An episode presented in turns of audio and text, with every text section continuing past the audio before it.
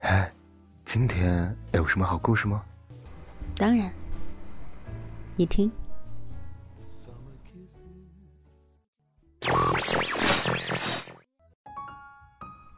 嘿，小耳朵们，欢迎来到桃子的小屋。今日份的故事是什么呢？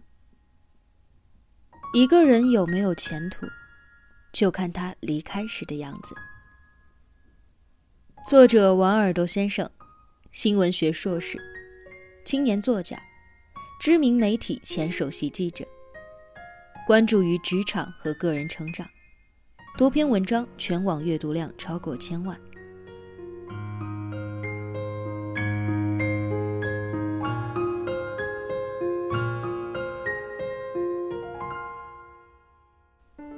怎样去迅速看出一个人的格局呢？最好的办法，就是去看他离开时的样子。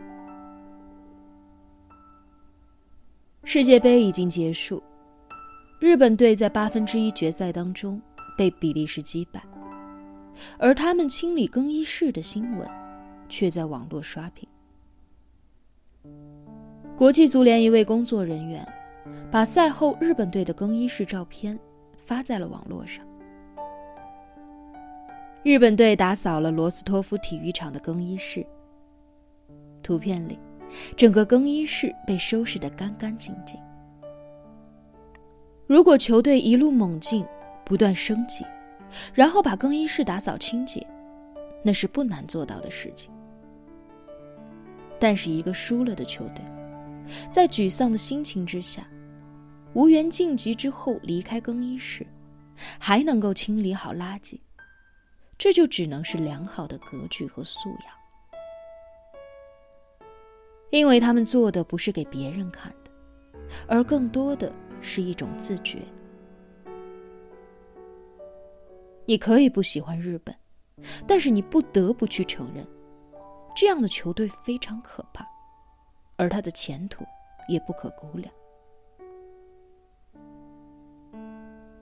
一个人的格局如何，他有没有前途，就看他离开时的模样。这种离开，可以是比赛结束，也可以是跳槽。大学刚毕业时，去企业上班，见过一个同事的离职全过程。公司的财务总监准备跳槽，但正值年底。老总力邀他继续工作一个月，财务总监答应下来，但不过一周他又后悔了。待他再去辞职，老总自然不肯。财务总监内心不爽，又无处发泄。在一天深夜，他突然把公司的工资表发到了网上。这件事情一时引发了满城风雨，结果是。公司赶紧招了新的财务总监，而此前的总监成为了行业内的知名人物。你聘用他的那家公司，最终也拒绝了他。职场里，当然谁都有随时离开的权利，但一个高层次的跳槽者，从来不会和原来的公司闹僵，他会留一个华丽且温馨的背影。而低层次的跳槽者，却会像胜利大逃亡，不顾其他。如果你从不给自己留后路，那你往后也会无路可走。还有一件多数人都要经历的离开，就是租房。前不久看新闻，被小夫妻退租房将房子打扫干净的新闻戳中了。杭州的吕大伯把房子租给了一对小夫妻。他们的租约期即将满了，搬离。吕大伯去收房，他惊呆了。小夫妻搬走前，专门请家政人员把地板、洗手间、厨房都打扫得干干净净，一尘不染，甚至把地垫也洗了，晾在阳台上。他们说。自己在杭州搬过六次家，每次离开前都会打扫干净，因为怕下一位租客不方便。印象中的租客，多数只会在搬来时兴师动众的大扫除，而走时，房间往往一片狼藉，溃不成军。只有少数人，才会在别离时大方给予，善始善终。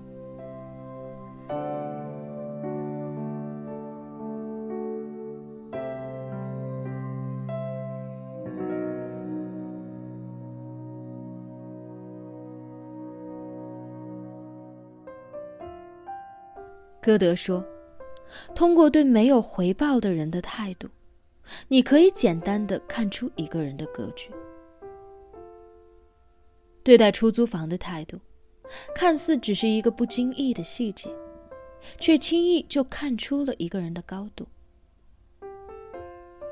不要怀疑，竞争见格局，跳槽见层次，租房见修养。”这真的不是牵强附和，而是离开，能够剥离掉你的妆容和乔装，最能够展示出你真实的素养。真正有格局的人，绝不会因为一次比赛的成败，就让情绪左右了自己。而有一些人，从来不缺乏职场的能力，却没有格局，他不会漂亮的解决问题。守住尊严，最终自然只能败走麦城。那些低层次的人，一直以自我为中心，很少念及赠人玫瑰，手留余香的道理。所以，他租了房子，不过是多了一处安身的地方，却没有家。高层次和高素养的人恰恰相反。他们有着强大的自控力，就算从此要别过，也能顾及体面，能够体谅别人的苦和不容易，把握住边界和尺度。他们有着这种深入到骨子里的素养，就算转身，也分外漂亮。知乎上有一个问题：人为什么要有仪式感？底下高赞的答案是：因为仪式感也是尊重，尊重自己和尊重对方。告别和离开也需要完整的仪式感，因为这是与自己的和解，是对他人的祝福。人生就像一趟单向的列车，有人中途上车，也有人在中途率先离开。此后不再相见，对手也好，同事也好，陌生人也罢。如果有幸，你们就一直这样走下去；如果要离开，那你就送他一程，给别人自由，让自己舒服，这才是最好的告别。